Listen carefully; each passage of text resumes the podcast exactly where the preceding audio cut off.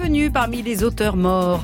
Notre mission du dimanche, baisser les haumes, lever les lances et partir à l'assaut des classiques littéraires en hurlant notre devise avec amour et sans pitié. Vous écoutez Livre et Châtiment, l'émission que craignent tous les barons et les bourreaux du Moyen Âge. Nous sommes un mythe.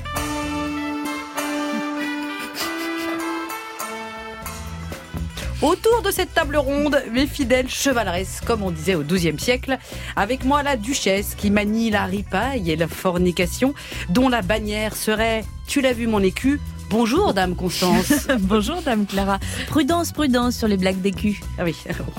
Avec nous également, celle qui inspira les troubadours. J'en cite un. Oh, mamie, vous êtes mon meilleur pain. Signé Raoul de Seigle. Bonjour, Dame Roudière. Bonjour Clara. Et enfin, avec nous, celle dont l'allure de farfadet mutin dissimule mal une reine de la hallebarde et des couillards. Bonjour, Dame Coulon. Bonjour, Dame Dupont-Mono. Le classique que nous allons enjailler ce dimanche, vous allez devoir le deviner, chers auditeurs. À la façon de question pour un champion, au Moyen-Âge, on disait tournoi pour un brave. Amis auditeurs, êtes-vous prêts? Vos montures raclent le sol, je sens vos épées frémir. Attention, mes seigneurs, on y va.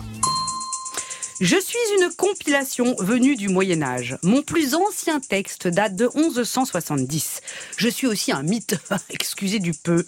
Je raconte l'histoire d'un jeune homme élevé par son oncle roi et qui part lui chercher une femme. Problème. Sur le bateau, le jeune homme et la future reine boivent le filtre d'amour qui ne leur était pas destiné. Se dessine alors ce fameux triangle, la femme mariée, son amant, le mari, qui irriguera toute la littérature occidentale sur des siècles.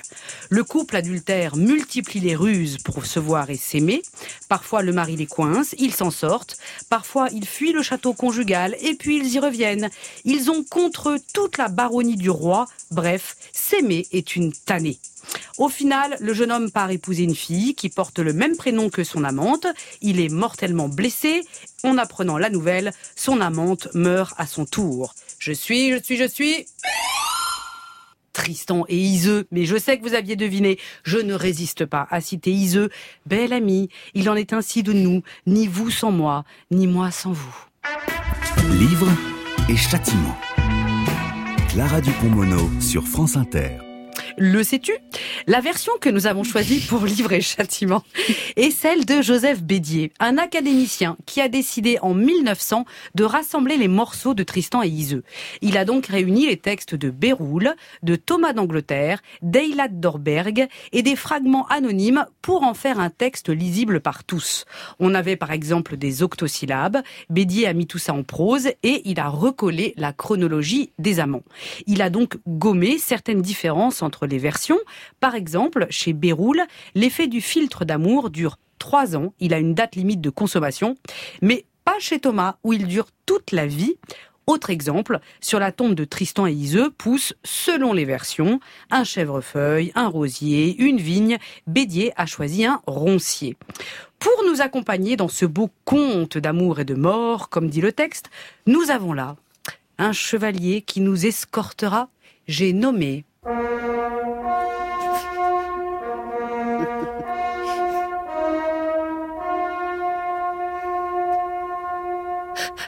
Michel Zinc, éminent médiéviste, académicien, d'ailleurs comme Joseph Bédier, auteur d'innombrables livres sur le Moyen Âge, notamment un à paraître le 15 janvier, nommé Tristan et Iseux, un remède à l'amour, chez Stock. Bonjour, Chevalier Zinc. Bonjour, chère Clara. D'où venez-vous? Alors si je pose la question, c'est qu'en ancien français, pour dire comment allez-vous? On demande d'où venez-vous? Don't boss. Oui. Euh, voilà. Donc d'où venez-vous? Comment allez-vous, Michel? Ben, Je vais bien. C'est d'une platitude à mourir votre début, mais enfin oui. Ben, comment allez-vous? D'où venez-vous? Je regrette. J'ai appris plein de choses aux auditeurs quand même. Alors j'ai une première question. J'espère qu'elle ne sera pas plate, cher Michel, à qui vous venez de mettre un râteau au cœur le plus tiède et le plus fondant pour vous. Tristan et Iseux, c'est le refus de la soumission à l'ordre social, conjugal. Je rappelle quand même que Iseux est reine, mais Tristan n'est pas roi. L'ordre politique, puisque tous les deux ils trompent un monarque, et en plus ils forniquent. Peut-on parler d'un livre révolutionnaire, Michel Zinc Révolutionnaire n'est pas le mot parce que ils sont deuxième très... râteau. Ils sont très transgressifs, mais euh, ils n'ont pas fait exprès puisqu'ils ont bu le filtre par erreur. Et justement, toute l'histoire repose sur le fait qu'ils savent bien qu'ils ne sont pas coupables et ils se sentent coupables quand même. Et euh, il y a une sorte de euh, contradiction constante. C'est une situation insoluble et c'est ce qui a troublé leurs contemporains. C'est ce qui a fait le, à la fois le succès de l'histoire et le fait qu'ils n'aient jamais été considérés vraiment comme des modèles. C'est nous qui les considérons comme des modèles. Ah, il l'aime, elle l'aime, comme c'est beau, il s'aime à mort, etc. Mais le Moyen Âge voyait ça de façon plus complexe, plus intelligente peut-être que nous. Bah, euh, j'allais le dire. je pensais. Voilà, à tous ceux qui disent que moyenâgeux, donc c'est pour le symbole de l'archaïsme, le côté bas de plafond, obscurantiste et brutal. Euh, euh, voilà, moyen, médiéval c'est déjà mieux, mais moyenâgeux, oui, oui. Est-ce que vous nous liriez votre passage préféré, Michel Zinc Je n'ai pas de passage y en a tant. Et là, je lis dans la euh, l'adaptation de Bédier, qui est une adaptation. Donc, ça a quand même un petit côté 1900 euh, dans la façon dont Bédier euh, écrit. Et, mais enfin là, il traduit presque littéralement. Euh, Tristan et Iseux sont réfugiés dans la forêt de Mauroy pour chasser par le roi Marc. Ils se cachent, ils ne couchent jamais au même endroit, etc. Et ils rencontrent, euh, ils arrivent à l'ermitage d'un ermite qui s'appelle Augrin et qui leur dit mais il faut vous séparer, euh, vous allez à votre mort, ben à votre mort spirituelle, vous irez en enfer si vous continuez comme ça, etc. Et Tristan lui dit mon père, j'aime Iseux d'un amour merveilleux. Je n'endors plus. J'en ai perdu le sommeil. Ainsi c'est tout réfléchi. Je préfère rester avec elle en mendiant et vivre de plantes et de glands plutôt que d'avoir sans elle le royaume du roi Autran. Je ne veux plus entendre parler de la quitter, car vraiment c'est impossible. Iseux pleure au pied de l'ermite. Elle change de couleur plusieurs fois dans le même instant et fait plusieurs fois appel à sa pitié. Mon père, au nom de Dieu Tout-Puissant, il ne m'aime pas et moi je ne l'aime qu'à cause d'une boisson empoisonnée dont j'ai bu ainsi que lui. Telle fut notre faute. Donc, j'ai choisi ce texte parce que c'est quand même paradoxal d'entendre Tristan Iseux dire non, non, il m'aime pas et je ne l'aime pas. Sinon, par un herbé, c'est-à-dire un vin herbé, un vin où on a versé, on a fait une décoction, donc par une drogue. Ils sont drogués. Toute l'histoire de Tristan Liseux, c'est l'histoire de deux drogués. Donc comme, comme histoire d'amour, c'est particulier. Hein, on, l'oublie. Je vais vous engager comme chroniqueur, Michel Zinc. Est-ce que toute ma compagnie a aimé Tristan et Iseux Cécile Coulon eh bien, moi, je dois admettre que j'ai adoré relire euh, ce texte. J'ai trouvé ça d'une très grande, alors c'est évidemment la version de, de Bédier, j'ai trouvé ça d'une très grande fluidité. Je l'ai lu très vite et euh, j'étais à la fois dans un, un roman d'aventure, une comédie plus ou moins romantique parce qu'il y a cette moquerie qui est toujours là sur qu'est-ce que ça veut dire être amoureux si on est empoisonné. Et je crois que je comprends pourquoi aujourd'hui on le prend un peu en exemple parce que quel que soit l'âge auquel on lit ce texte, on lira une histoire différente et c'est le propre du mythe. Liliane Roudière. Moi j'ai beaucoup apprécié aussi, j'avais une appréhension du fait justement du Moyen Âge avec euh, tous les préjugés qui peuvent euh, s'y accorder. Je pensais que peut-être j'arriverais pas à bien le lire. Je l'ai reçu comme un conte pour les grands avec ce, ce, Tristan qui est fort comme un héros de Marvel, qui abat les dragons, qui, qui enfin, j'ai vraiment passé un très bon moment, mais plutôt, voilà, comme un conte. Constance. Oui, moi j'ai eu du mal à m'adapter au vieux français, euh, mais j'ai bien aimé me replonger dans, dans l'histoire légendaire. C'est un peu comme on quand on allait à la piscine, l'eau elle était un peu froide au début, puis après c'était bien parce qu'après on avait un goûter. Et vous, dame, dame Clara? Ah bah moi c'est le livre de ma vie. D'abord parce que j'en ai étudié la langue. Ensuite parce que moi, je n'ai jamais rien lu qui raconte si bien le renoncement. Alors vous me direz, euh, Michel, si vous êtes d'accord et, et, si je me rattrape euh, par rapport à la platitude de tout à l'heure. Mais je trouve que Tristan, Ise, le roi Marc... ah bah vous parlez à l'Inor d'Aquitaine, on a un petit fond duchesse quand même. Mais Tristan, Ise, le roi Marc, tous, ils doivent renoncer, mais non seulement en fait à ce qu'ils aiment, non seulement à ce qu'ils éprouvent, mais surtout à ce qu'ils sont. Tristan et Iseux, ils renoncent par exemple au langage, donc à la vérité, parce qu'ils mentent en fait tout le temps. Ils renoncent l'un à l'autre, du moins ils tentent de le faire sans mmh. arrêt. Le roi Marc, il doit renoncer à l'amour partagé. En fait, pour moi, c'est l'histoire d'une lente marginalisation, malgré soi, et mmh. alors même que tous les personnages ont le cœur rempli d'amour. Vous êtes d'accord avec ça? En grande partie, oui. Pour le renoncement des amants l'un à l'autre, l'important est euh, ce que vous avez dit dans votre euh, quiz initial, euh, c'est que selon les versions, le filtre agit pour quelque temps ou agit pour la vie. Il agit pour, pour trois ans ou cinq ans dans la version de Béroul et dans celle de Eilhard d'Auberg, et il agit tout le temps dans celle de Thomas d'Angleterre et dans celle de Gottfried de Strasbourg. S'il agit pour la vie, c'est euh, c'est une métaphore en somme, c'est un symbole de l'amour, le filtre. Tandis que s'il agit pour une durée limitée, c'est vraiment une drogue. Et ce qu'on voit dans euh, chez Béroul ou chez Eilhart, c'est que au moment où le filtre cesse d'agir, à ce moment-là, les amants peuvent se séparer. Ils ne pouvaient pas avant. Ils étaient sous l'emprise du filtre, se séparer, c'était mourir chacun. Oui, mais quand le filtre cesse d'agir, ils décident de rester ensemble. Oui, alors c'est ça qui est merveilleux. Ils ne décident pas de rester ensemble ils continuent à s'aimer. Ils continuent à s'aimer, mais ils acceptent de se séparer parce qu'à ce moment-là, chacun se met à penser à l'autre.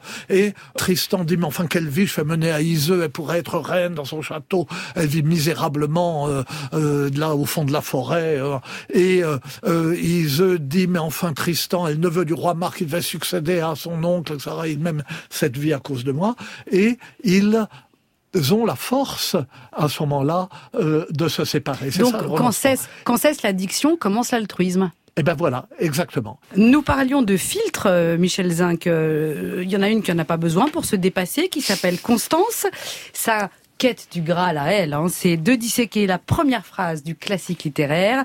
Attention Michel, voici donc la dissection de la première phrase de Tristan et Iseux. Seigneur, vous plaît-il d'entendre un beau conte d'amour et de mort? C'est de Tristan et Iseux la reine. Écoutez comme un grand joie, à grand deuil, ils s'aimèrent puis en moururent, lui par elle, elle par lui. C'est rigolo d'attaquer la lecture d'un livre par cette question. Voulez-vous entendre cette histoire? Bah oui, oui, c'est un peu le projet. Je viens de m'installer d'ouvrir le bouquin, donc je suis plutôt consentante. Hein. Je suis ouverte à l'idée que vous me contiez cette belle histoire, petit troubadour, qui vous adressait à moi si gentiment. Au passage, j'aime quand vous m'appelez Seigneur, mais vous pouvez continuer à m'appeler Constance. Vous savez, je suis restée très simple. Euh, quant au fait d'entendre cette histoire, je vais plutôt la lire dans ma tête, si ça ne vous ennuie pas trop, car je crains que mes voisins de TER, ces gueux, ne soient pas chauds à l'idée que je leur fasse la lecture à haute voix de Tristan et Iseux. Ils ont plutôt l'air de vouloir jouer à Candy Crush comme des veaux. Et euh, il y a déjà une dame dans le wagon qui récite des poèmes en hurlant euh, contre une pièce ou deux. Donc définitivement, je vais lire dans ma tête. Bien. Sinon, concernant le beau conte d'amour et de mort, je suis tout oui. Quel drôle de prénom. On se marre. Allez, depuis toujours, l'humain raffole de ces thèmes indémodables, l'amour et la mort. C'est la base pour exciter un peu le lecteur. Parce que les histoires d'amour qui finissent bien et les gens qui traversent l'existence sans embûche, on s'en cogne. Ben oui, parce que nous, dans nos existences, on a deux amants très présents qu'on se tape régulièrement, l'ennui et le ah merde. Voilà. Donc quand on fait la queue au supermarché ou qu'on se tape les transports en commun aux heures de pointe, mais oui, on veut dès que possible, on veut qu'on nous raconte des grandes histoires d'amour, on veut de la poésie, des décisions irréversibles, des destins brisés, du désir ardent et des héros valeureux qui meurent debout, entiers et jeunes. Donc oui, mille fois oui, racontez-nous cette histoire d'amour qui traverse les siècles, gentil troubadour, parce qu'on a besoin entre un vomi du chat dans le cartable du gosse avant de partir à l'école et un calbar déposé à côté du panier de linge sale parce que tu comprends, c'est compliqué de le mettre dans le panier de linge sale. Oui, oui, on veut du Roméo et Juliette qui crève jeune. On veut du Cyrano de Bergerac qui ne dit je t'aime qu'au moment de mourir. Du Phèdre qui désire son beau-fils jusqu'à en crever. Et on savoure Tristan et Iseux qui meurent, lui par elle et elle par lui. Allez, je vous laisse, j'ai une machine qui vient de sonner. Ah, ah, merci Constance. Michel Zinc, elle parlait de voix haute, euh, Constance, et en effet, rien que cette première phrase, on entend toute l'oralité du Moyen Âge. Les gens ne savaient pas lire, donc on clamait les textes. Est-ce que, est que le Moyen Âge voyait le, manuscrit comme une, presque une performance d'art contemporain finalement? Oui et non. Vous allez m'obliger à être cuistre après euh, ce morceau brillant. Vous ne saurez l'être, Michel. non, non, mais, c'est alors évidemment peu de gens savaient lire, mais pas moins qu'au début du 19e siècle. Hein. Il y avait quand même pas mal de gens qui étaient allés à l'école. Euh, il y avait des écoles monastiques, euh, les marchands savaient un peu, tenaient leurs livres de comptes, comme ça. Bon. Et alors le début de Bédier, qui était surtout un spécialiste des chansons de geste, est un début de chansons de geste, parce que les chansons de geste, à l'image d'Épinal est vrai, étaient chantées et pas récitées, et elles étaient chantées comme on dit, devant un vaste public, devant sur le parvis de la cathédrale, dans, dans, les étapes des pèlerinages, sur les grandes places, etc. Et on disait, ça commençait comme ça. Écoutez, Seigneur, je vais vous raconter une belle histoire. Mais comment connaissons-nous tout cela? Par des manuscrits. C'est donc une oralité seconde, une, fausse oralité. Il y a un scribe qui, dans le silence de son cabinet, écrivait soigneusement, écoutez, Seigneur, je vais vous raconter mon histoire et je vais m'arrêter un peu pour faire, etc. Donc, c'était un effet littéraire. Ils étaient parfaitement conscients euh, de ce type d'effet. Et un roman comme Tristan et Iseult, dans les différentes versions, ce sont toujours euh, des récits à lire et non pas euh, à, chanter. Et la, la consommation, si je veux dire, était un peu différente. On lisait ou on récitait à haute voix. La diffusion était effectivement orale. C'est un peu comme, comme aujourd'hui. Tout le monde lit, tout le monde est devant son écran et lit, et puis avec l'écran, il écoute aussi.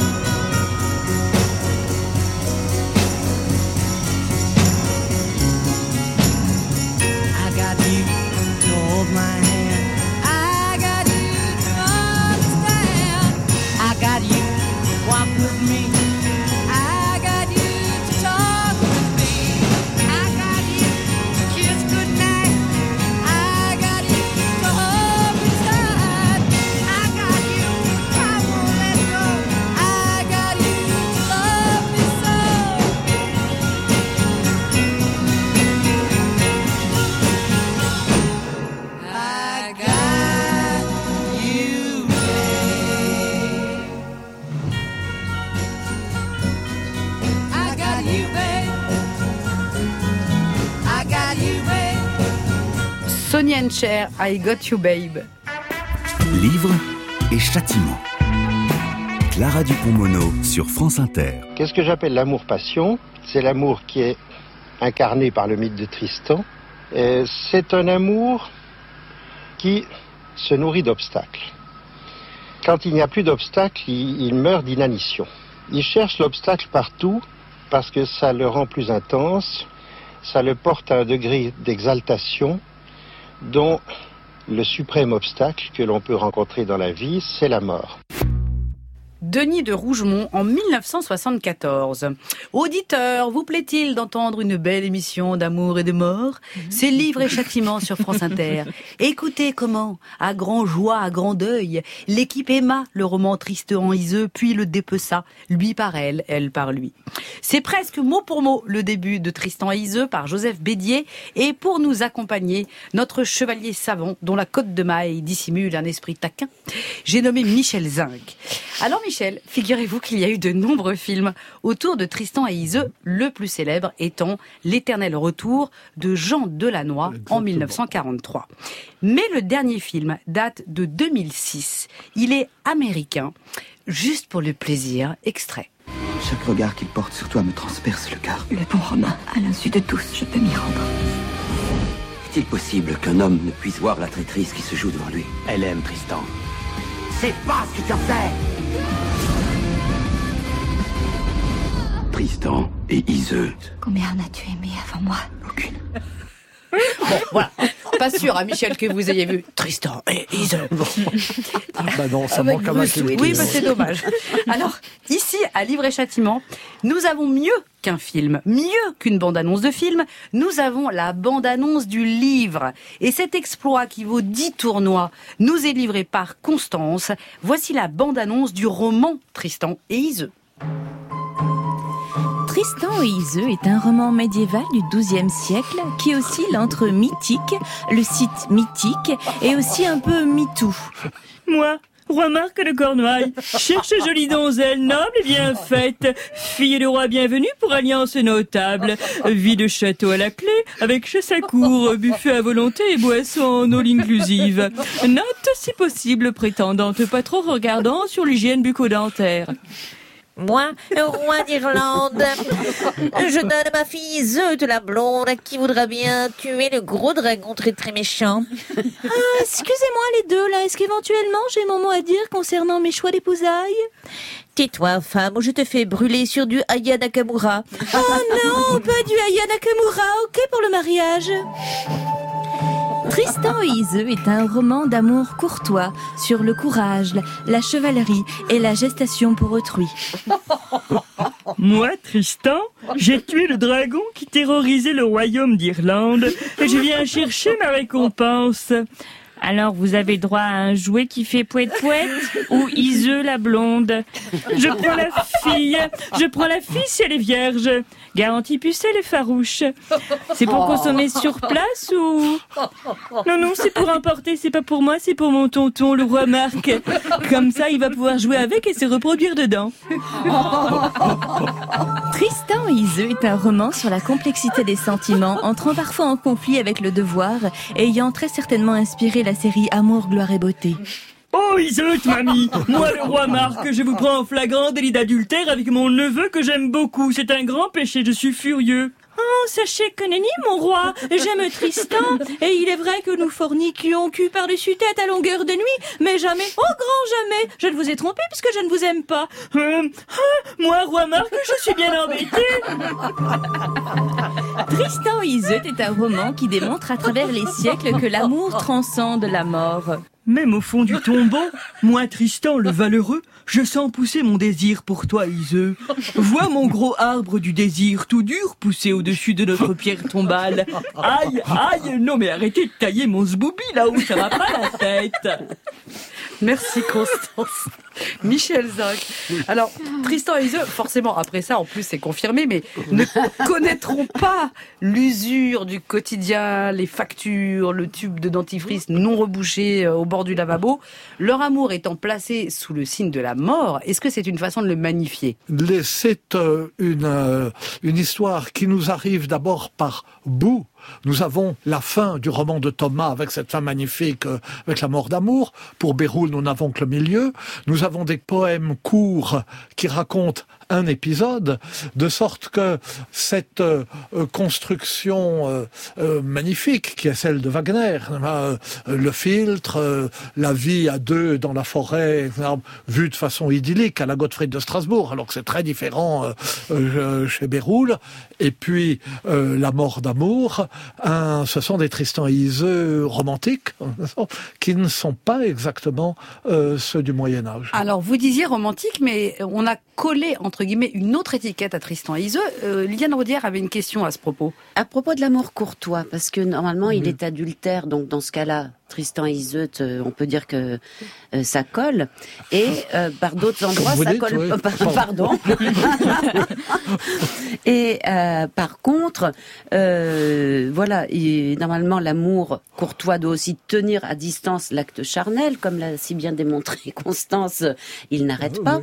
Donc voilà, tout simplement, Michel Zinc, est-ce que Tristan et Iseut est un amour courtois ou pas? Non, alors contrairement à Denis de Rougemont, je ne crois pas que ce soit un amour courtois.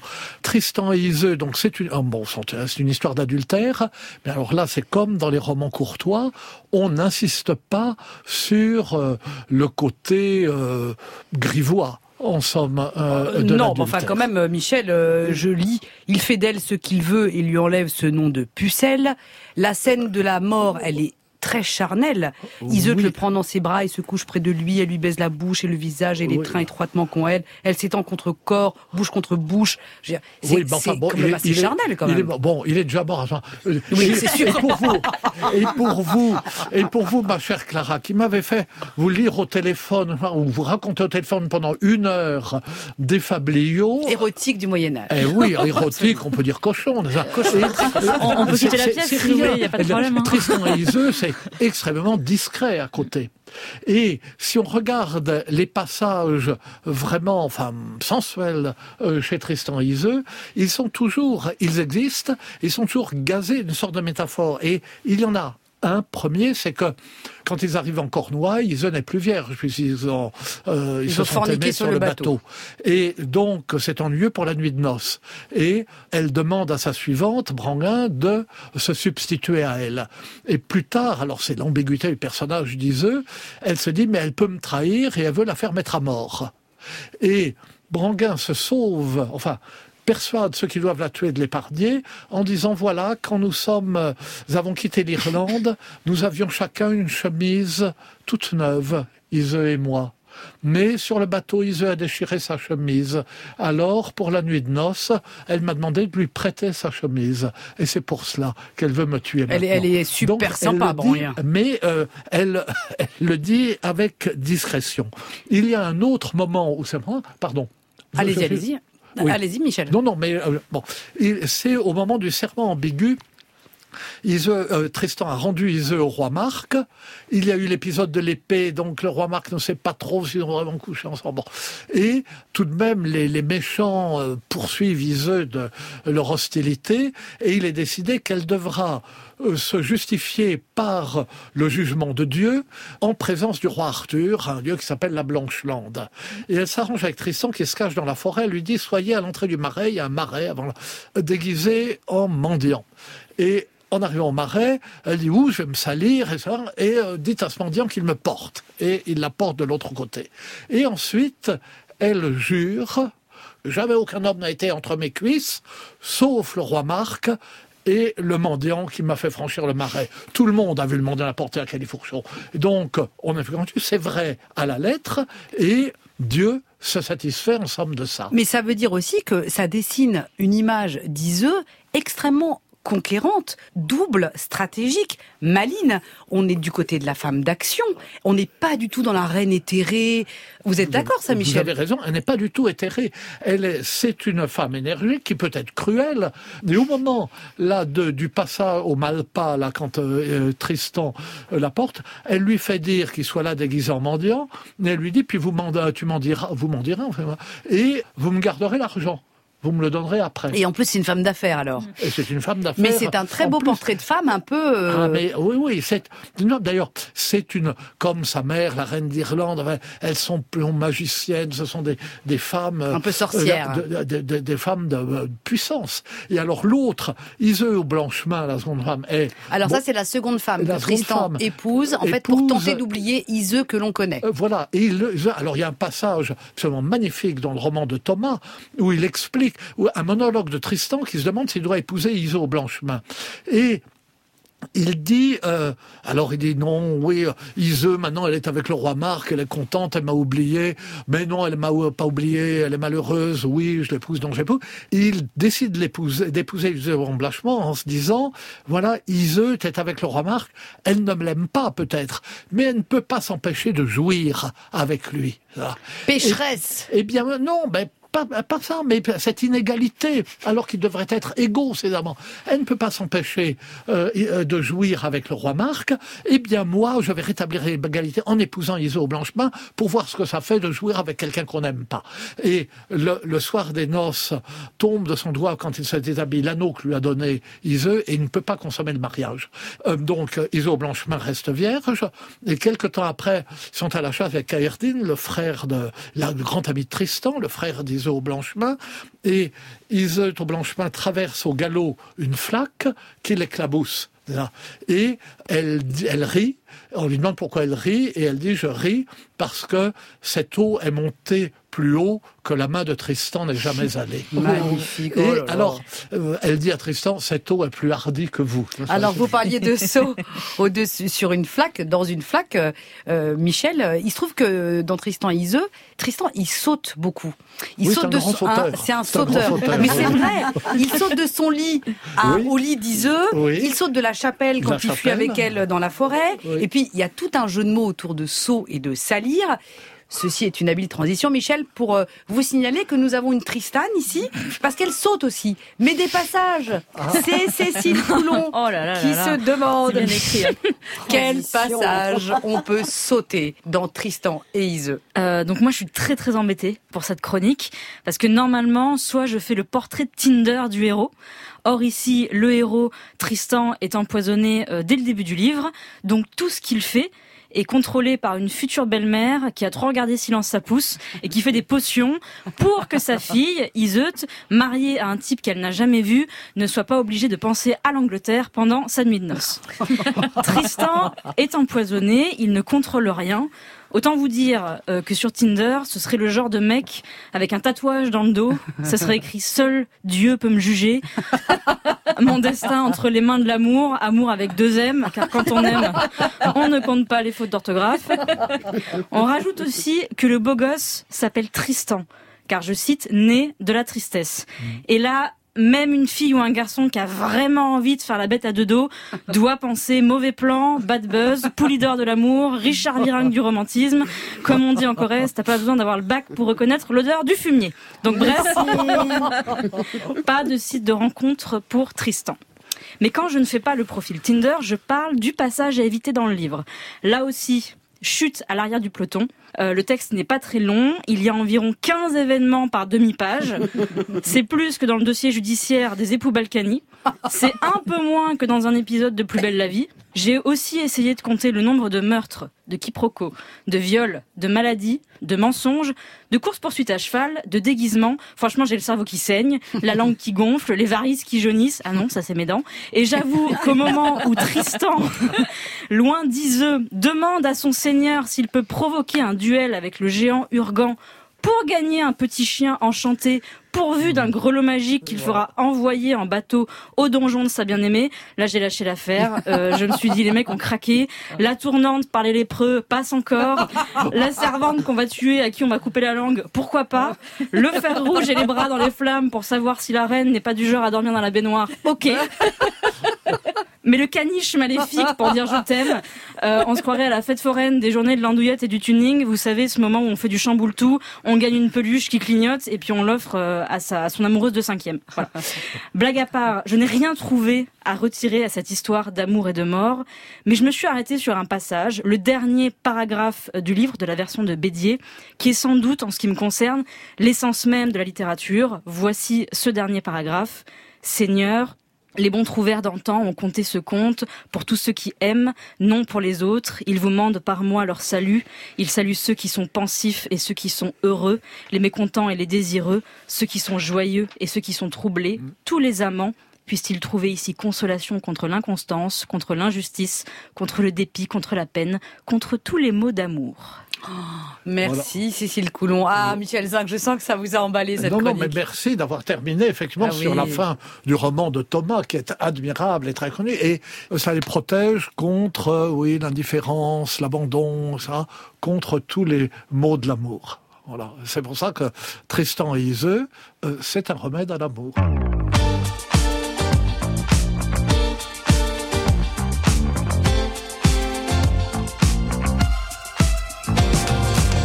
Jeune flamme orageuse,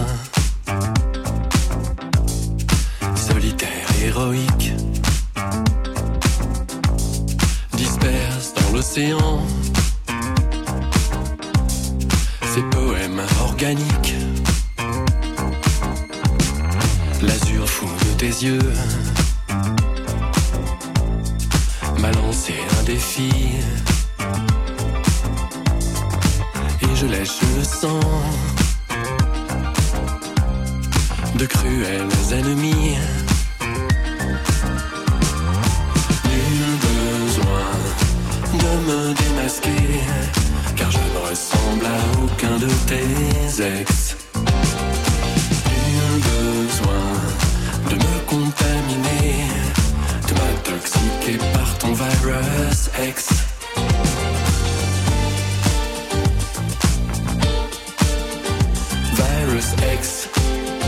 Virus X.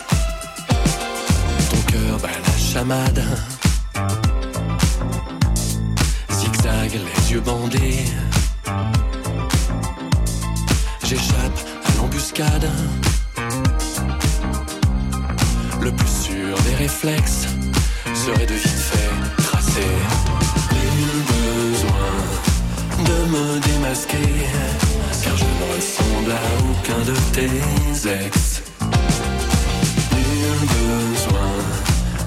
Contaminer, de m'intoxiquer par ton virus ex.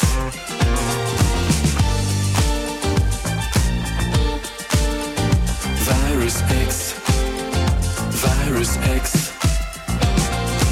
Nul besoin de me contaminer, de m'intoxiquer par ton virus X.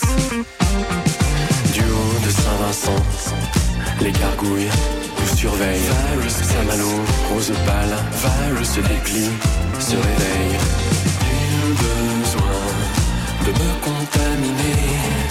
Saint-Malo, rose pâle, se déplie, se réveille. Virus X, Virus X. Étienne Dao, Virus X. France Inter.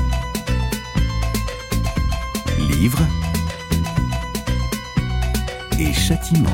Je crois qu'on peut dire euh, que Tristan ne vit pas du tout une sorte d'amour platonique et que cette, cette folie amoureuse a aussi des expressions érotiques très directes. J'aurais tendance à penser que cet amour tristanien, il est finalement beaucoup plus proche de certaines évocations du Kama Sutra que du Cantique des Cantiques. Philippe Walter en 2007. Vous oyez Livre et Châtiment, l'émission qui viole de gambe. Le roman Tristan et Iseux avec mes ménestrels, Cécile Coulon, Liliane Roudière et Constance. Notre invité est Michel Zinc.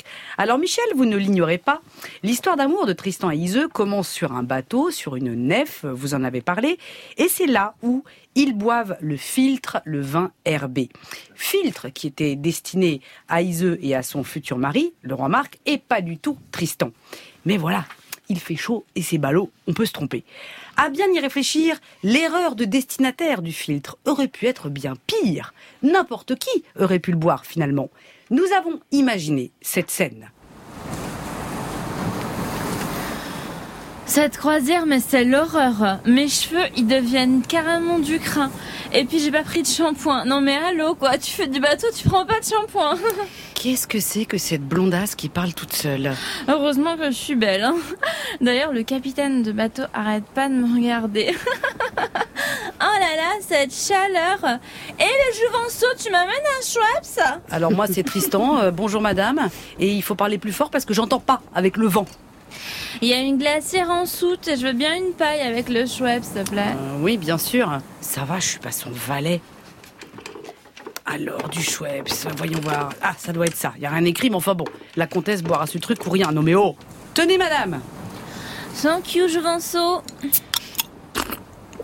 Ah, mais c'est bizarre ce goût.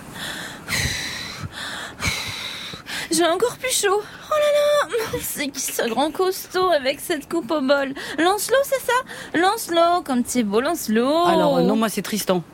Je te parle pas à toi. C'est lui là, le capitaine. Je suis sûre qu'il s'appelle Lancelot. Il a une tête de chevalier. Je suis un dragon, il va me terrasser. Baudrel Je lui ai donné le filtre à la place du Schweppes. Par Dieu En plus, elle a tout bu. Non, Ise Lâchez le capitaine, vous lui mordez l'omoplate là On va chavirer Ise J'ai déjà chaviré pour le capitaine. Pousse-toi, Jouvenceau, terrier du mythe. Mais ma puce, mon acarien, ça compte les mythes Dégage la punaise, je préfère le capitaine. Oh là là, dire que le mythe était presque parfait.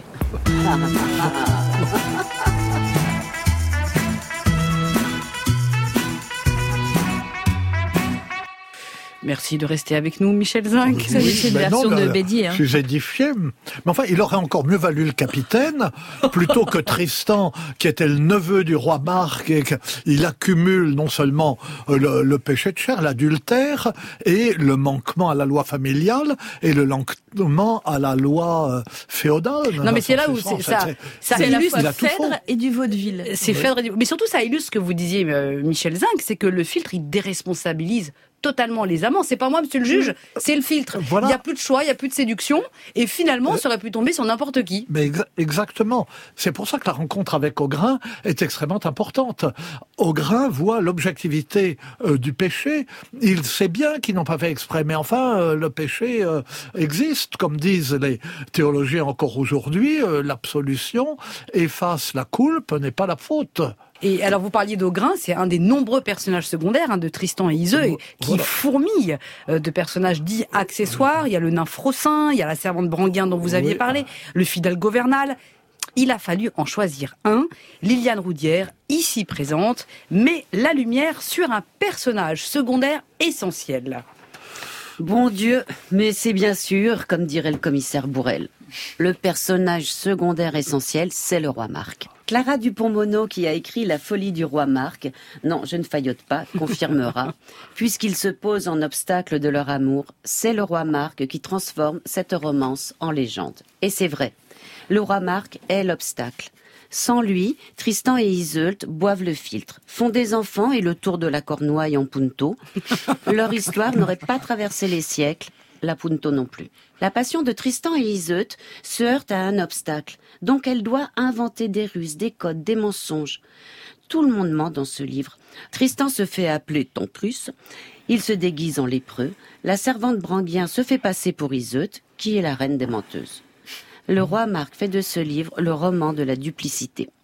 Pourtant lui, il tombe amoureux de Iseult sans filtre. C'est un amour pur, garanti sans sulfate magique. Et puis, il est élégant. Lorsqu'il surprend les amants dans la forêt, endormis côte à côte, que fait-il? Il pourrait les châtier? Après tout, il est le roi. Mais non, il plante son épée entre deux, et selon les versions, pose même un gant sur le visage d'Iseut, à l'endroit où le soleil rosit sa joue. La classe absolue. Mieux. Qui demande à ce qu'on rapatrie les deux corps pour les enterrer côte à côte? Le roi Marc. Qui interdit que l'on coupe le roncier qui pousse sur ces deux tombes Encore le roi Marc. Pourtant, tout le monde le prend pour un cocu crédule. Et l'ingrate postérité l'a rayé de nos mémoires. Alors que, tant d'élégance. Ça ne devrait jamais s'oublier. Merci Liliane Roudière pour ce plaidoyer pour le roi Marc. Est-ce que vous êtes d'accord, Michel Zinc Oui, alors. Réhabilitons le roi Marc. Euh, Oui, on aimerait bien. Euh, le roi Marc est la victime absolue dans l'affaire. Euh, il faisait tout bien, il aimait son neveu, il attendait euh, son Iseut. Non, il n'a rien fait de mal et il se retrouve cocu, effectivement. Alors, il n'est pas vraiment traité comme un cocu de Fabliau. On ne s'en moque pas de cette façon, d'autant plus qu'on en a peur, là, et que sa vengeance peut être terrible. là. Mais lorsque les amants réussissent à le berner, il faut bien. Il rit, mais il rit de soulagement parce qu'ils ont vu la mort de très près. Le roi Marc est capable, tout gentil qu'il est, non seulement de les condamner au bûcher après l'épisode de la fleur de farine, on les emmène séparément. Et le sénéchal Dinas de Dinan dit au roi Marc, ils n'ont pas été pris sur le fait, il est contraire au droit de les condamner, et je quitte votre service parce que vous êtes un roi injuste. Tristan se sauve par le son de la chapelle, etc.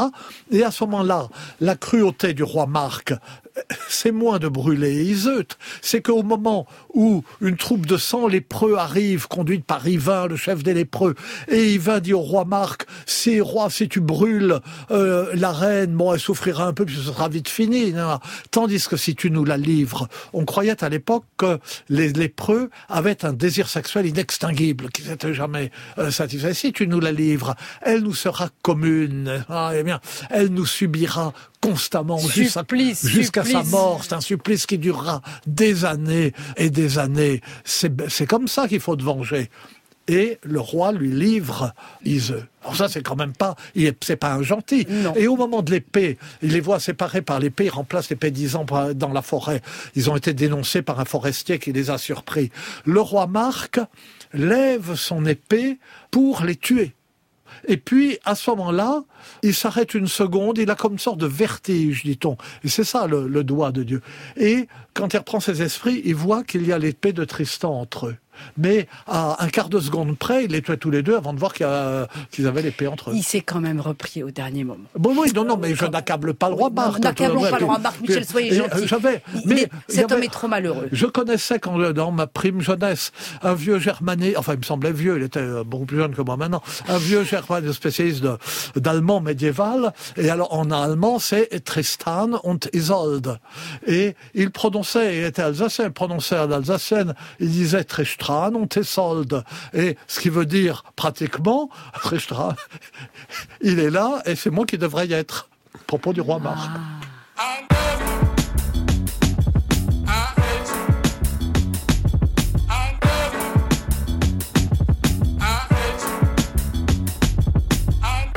So much I would give my life for this. If the bullet was the beat, I would probably die for this. How many times did I cry for this? I would hate myself if I didn't at least try for this. What's at stake is bigger than me.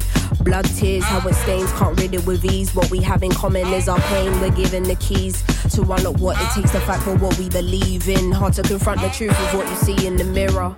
Some people you inspire and others you trigger. Fighting a blind faith led by the internal voice. You might not wanna do it, but you don't have a choice. Will the pressure take me to new heights or be my demise? Will my intentions coincide with what I advise? The people looking up to me doing everything right. But who am I to tell anyone how to live their life? Your pain threshold will determine if you survive. I'm amazed by it. Lying to myself, pretending I was never faced by it. Maybe cause you're in my DNA, that's why.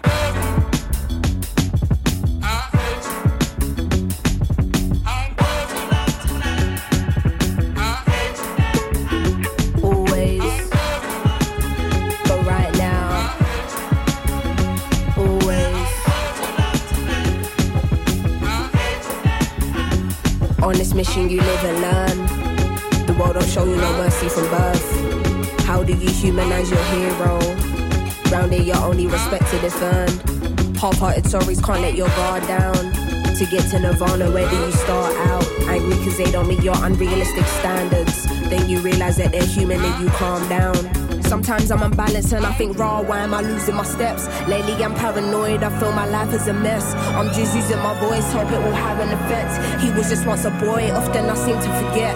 Looking at Polaroids, a picture secretly kept. You know what was destroyed, but you don't know what was left. Trying to phase out the noise of all you hear in your head. Everything is a choice and anything can be said. Is you missing the point? Are you just hearing me vent? Or is you in understanding, knowing my words will connect? I keep you in my prayers, cause life is short as we know. Every mistake you make should contribute to your growth. What you choose to avoid will probably come in your dreams. I'm not forgiven for you, man, I'm forgiven for me, and sometimes. Sometimes. Sometimes.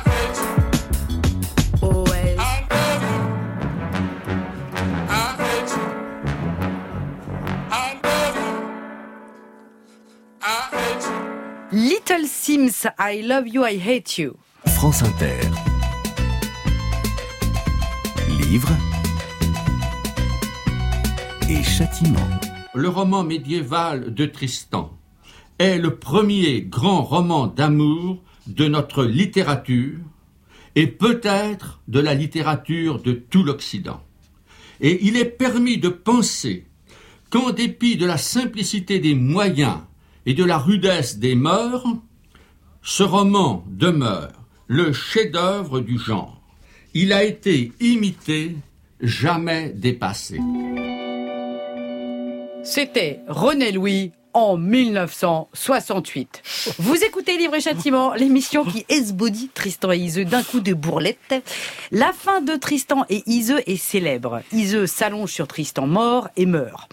Les dernières phrases sont en forme de souhait. Nous l'aimons beaucoup. Cécile Coulon l'a mentionné tout à l'heure. Chers auditeurs, je vous la cite. Puissent tous les amants trouver ici consolation contre l'inconstance, contre l'injustice, contre le dépit, contre la peine, contre tous les maux d'amour. Malgré sa beauté, qui fait de nous des êtres unanimes, nous vous proposons pourtant de réécrire cette fin, chers auditeurs. L'essentiel étant que ça tienne en cinq lignes maximum, envoyées avant demain lundi 16h à l'adresse suivante, livre et châtiment at radiofrance.com au singulier tout attaché. Et la meilleure fin sera lue à l'antenne par Constance dimanche prochain. La semaine dernière, vous deviez réécrire la fin de La vie devant soi de Romain Gary. Pour rappel, c'était une fin super triste. Madame Rosa meurt, Momo reste seule en disant il faut aimer, merci du conseil. Heureusement, vos fins ont été beaucoup plus heureuses et swingantes. On a vu Madame Rosa ressusciter, être en grande forme, Momo devenir riche et célèbre. Néanmoins, il a fallu choisir et la meilleure fin, Constance, est Gérard Martinez. Bravo, Gérard Bravo, Martinez. Les femmes meurent parfois beaucoup plus tôt qu'on ne les enterre, m'avait dit Madame Rosa. Je veux commentaire de mon vivant. Momo, avant de mourir, vraiment, je t'en supplie, promets-moi de veiller à m'aider à partir dans la dignité. Elle n'avait pas souffert. Heureusement que j'avais vu le film Le coup de parapluie. Ça m'a vachement aidé. Justice a été rendue à Madame Rosa grâce à Gérard qu'on embrasse. On termine avec nos filtres d'amour à nous qui nous rendent fous et dépendants. J'ai nommé les libraires. Chaque semaine, en partenariat avec la revue Page des libraires, nous demandons à l'un d'entre eux, non pas la boisson, non, mais la question la plus farfelue entendue dans leur boutique. Et cette semaine, c'est Aude Marzin de la librairie je, virgule, lis, virgule, là, je lis là.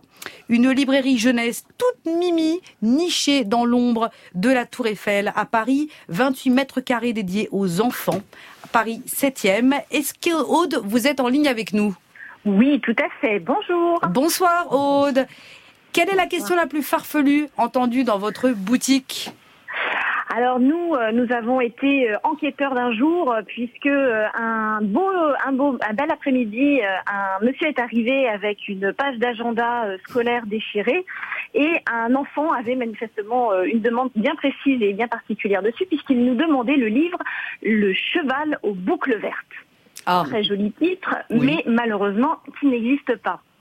Nous avons donc mené l'enquête et heureusement, nous avons réussi à trouver, à résoudre cette énigme qui était en fait le chevalier au bouclier vert. De... Oula Il a fait de l'arme du bouclier une coiffure, des boucles. Moi, je trouve Voilà. ça. Bah oui, c'est. Bon, il a été euh, poétique au possible. Et pacifique. Donc voilà, inspiré. euh, des- Merci beaucoup en tout cas d'avoir partagé ça avec nous. Merci Michel Zing de nous avoir escorté ce dimanche. Votre Oh, livre mais Quel plaisir de vous escorter. Oh. Votre livre Tristan et Iseux, un remède à l'amour paraîtra chez Stock le 15 janvier. Merci aux dames Constance Roudière Coulon. Merci à mon escouade de Templiers, Stéphanie Texier à la réalisation, Fanny Leroy en chargée de programme et à la technique Florent Layani. Bonne semaine. N'oubliez pas, chers auditeurs, à la façon de Tristan et Iseux, il en est ainsi de nous. Ni vous sans nous, ni nous sans vous. À dimanche, on vous embrasse.